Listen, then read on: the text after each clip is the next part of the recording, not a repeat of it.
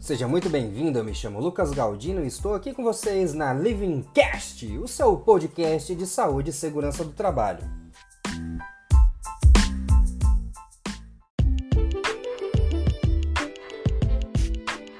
Seja muito bem-vindo ao episódio de hoje e eu quero falar sobre percepção de risco.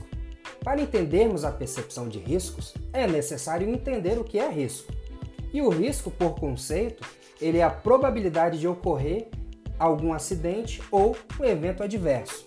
Vamos para um exemplo mais prático. Todos os dias nós corremos diversos tipos de risco, alguns bons, outros nem tanto. Se jogarmos na loteria, há o risco de acertarmos. Se atravessarmos uma rua sem olhar para os lados, há o risco de sermos atropelados, e assim por diante.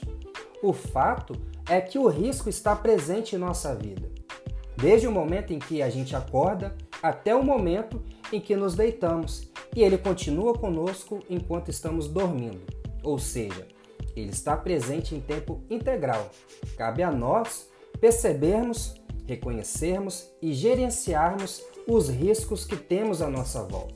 Por exemplo, o risco de ser atropelado por um carro ao atravessar uma rua, ele existe e é um fato. Por menos movimentada que seja, o risco existe e ele está lá.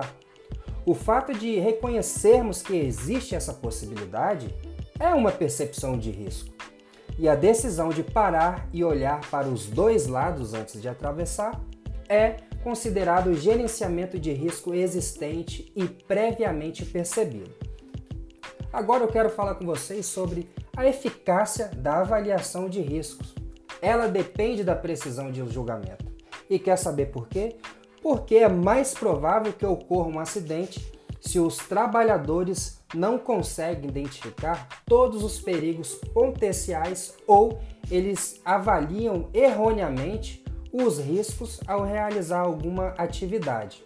Portanto, a eficácia da avaliação do risco depende da precisão do julgamento. Então, isso quer dizer que quando a nossa percepção aumenta, consequentemente, nós iremos agir da melhor forma possível.